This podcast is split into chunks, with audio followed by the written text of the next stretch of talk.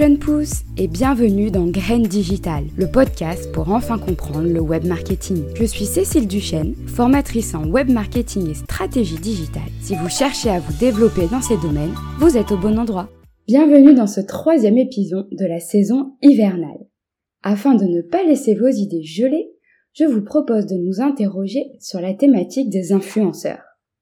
Tantôt enviés, tantôt décriés, ils font pourtant partie intégrante de nos stratégies web marketing. Je commencerai cet épisode en vous présentant ce métier et en démystifiant quelques mythes qui ont la dent dure. Ensuite, je vous partagerai quelques tips pour bien choisir votre influenceur pour votre marque.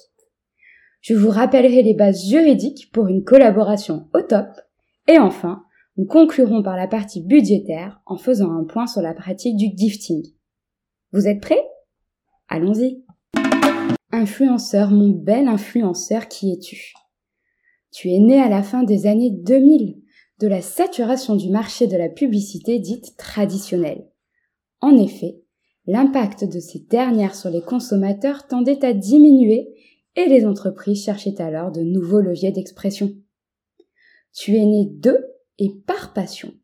En effet, certaines personnes imaginent des formats rédactionnels ou vidéos innovants pour l'époque, afin de parler de leur passion et de créer une communauté qui grandira autour de ce sujet. En bref, l'influenceur, de par son exposition médiatique, joue un rôle prépondérant dans la politique marketing d'une marque ou d'une entreprise. En influençant les comportements de consommation par son pouvoir de recommandation et sa capacité de persuasion, mais également par l'impact d'authenticité et de confiance qu'il véhicule auprès des socionautes.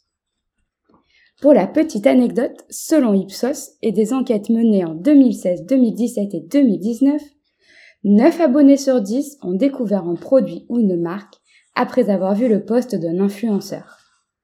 79% d'entre eux ont ainsi visité un point de vente par la suite. Et enfin, 75% ont alors acheté le produit ou la marque en question. Influenceur est le métier principal et unique de 12% d'entre eux, car c'est une activité secondaire pour plus de 88% de la profession. Influenceur, tu as entre 24 et 44 ans et tu es majoritairement une femme. Quand vous regarderez un post sponsorisé, vous penserez différemment à la personne qui se cache derrière l'écran maintenant. Maintenant que nous avons défini qui se cachait derrière les posts, articles et vidéos, la question principale qui arrive est celle du matching entre une personnalité et une marque. Et une fois des pas je vais vous parler d'une application. Elle est française, freemium et vous permet de faire deux choses. Sélectionnez le bon interlocuteur en fonction de votre secteur d'activité et de votre audience, puis de scanner la qualité de la communauté du dit influenceur. Réactivité, récurrence des collaborations. Je vous ai bien surnommé l'application Favicon. F-A-V-I-K-O-N. On assimile l'influence marketing à un milieu sans foi ni loi. Mais qu'en est-il vraiment? Sachez qu'il existe deux lois et une organisation qui veille à faire respecter ces dernières. Tout d'abord, la loi pour la confiance de l'économie numérique du 21 juin 2004, qui oblige toute publicité, sous quelque forme que ce soit, accessible par un service de communication au public en ligne, à être identifiée comme telle.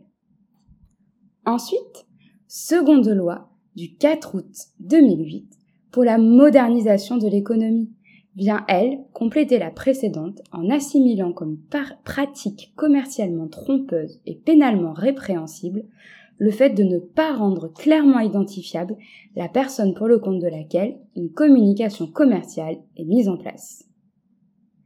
Et enfin, c'est l'ARP, d'où nom pour l'autorité de régulation professionnelle de la publicité, ou ARPP, qui a la mission d'œuvrer en faveur d'une publicité loyale, véridique, saine et respectueuse, en conciliant la liberté d'expression des professionnels et le respect des consommateurs. En conclusion, n'oubliez pas que les hashtags AD ou hashtag ads, les remerciements, les révélations après plusieurs posts et la phrase on m'a proposé de tester ne sont pas légales lors d'une collaboration commerciale. Gifting ou juste valeur Cette dernière partie me permet de rebondir sur la pratique du gifting, ou le fait de partager un produit contre de la visibilité. Sachez que si cette pratique est commercialement acceptable, elle est de moins en moins pratiquée par les influenceurs professionnels. En effet, si un professionnel de la publicité prend le temps de créer des contenus audio, visuels ou rédactionnels pour la promotion de votre produit, c'est un travail marketing qui demande une juste rémunération. C'est pourquoi depuis 2020, les influenceurs professionnels souhaitent se faire appeler des créateurs de contenu et demandent une juste rémunération de leur création dans votre stratégie de communication. Cet épisode touche à sa fin. J'espère qu'il vous aura apporté un nouvel éclairage sur le monde de l'influence marketing et qu'il aura fait germer de nouvelles idées pour vos marques. En attendant, nous venons de voir la définition d'un influenceur, l'application française Favicon pour sélectionner le bon influenceur pour votre marque, les obligations légales d'un influenceur et d'une marque lorsqu'ils collaborent, et enfin, l'importance d'une juste rémunération du travail de communication par-delà le simple don de produits. Rendez-vous dans 15 jours pour un nouvel épisode. À très vite.